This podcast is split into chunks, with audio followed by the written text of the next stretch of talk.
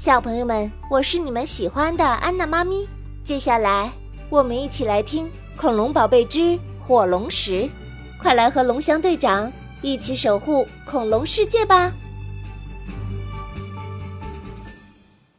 第三十二集，《爱的大拯救》。经龙翔敲定，这个计划就叫“爱的大拯救”。由风铃来动员迪诺圣城和索尔雨林的居民，雨负责动员库克峡谷和鲁布拉湾的居民，龙翔负责召集所有抱抱庄园的居民以及做其他准备工作，而那位准格尔翼龙负责动员所有恐龙族群，费天宝协助其完成。日期就定在次日下午的一点三十分。大家都为这次计划奔走忙碌着。由于时间仓促，没有人顾得上吃饭。随着黎明破晓，约定集结的时间马上就到来了。人们纷纷赶往火龙石所在地。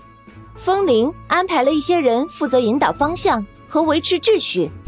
准格尔翼龙和飞天宝一会儿飞来忙活一阵，一会儿又飞走。风铃还在继续动员最后一些人，雨混在人群里，一会儿帮助弱小，一会儿负责善后。龙翔则指挥着布置场地、装饰舞台、调试音响等等。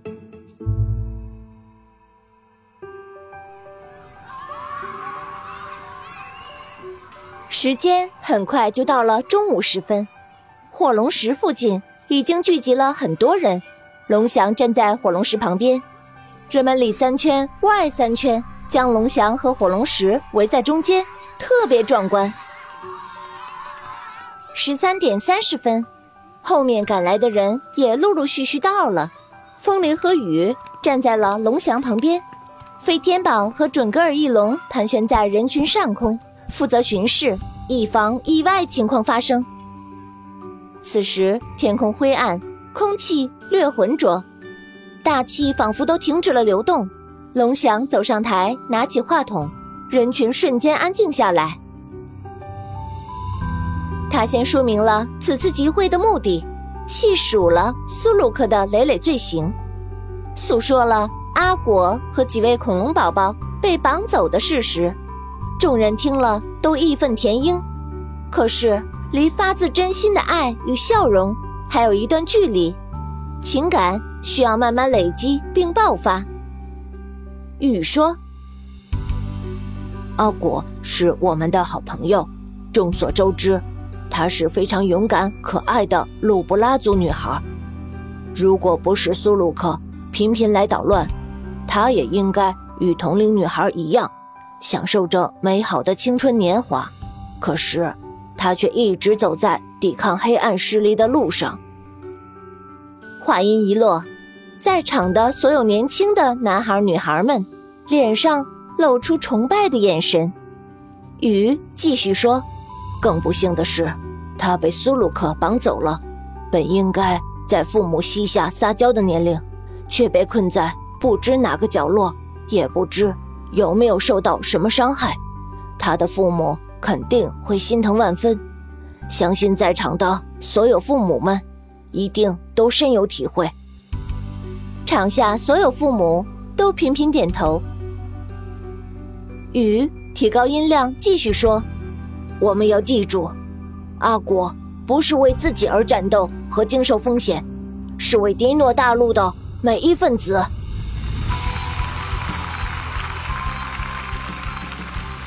场下响起雷鸣般的掌声。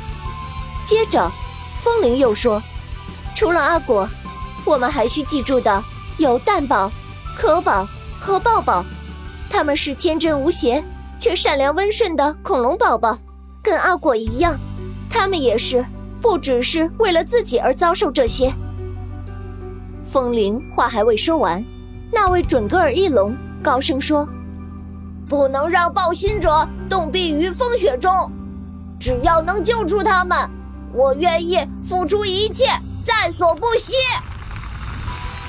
有了准格尔翼龙的号召和引导，台下又是一浪接一浪的声音，大家都说道：“哦，我也愿意。”“对，我也愿意。”“是的，我也愿意。”看到此情此景，龙翔有些动容地说：“感谢你们对阿果和几位恐龙宝宝的理解和关爱。”说完，深深的鞠了一躬。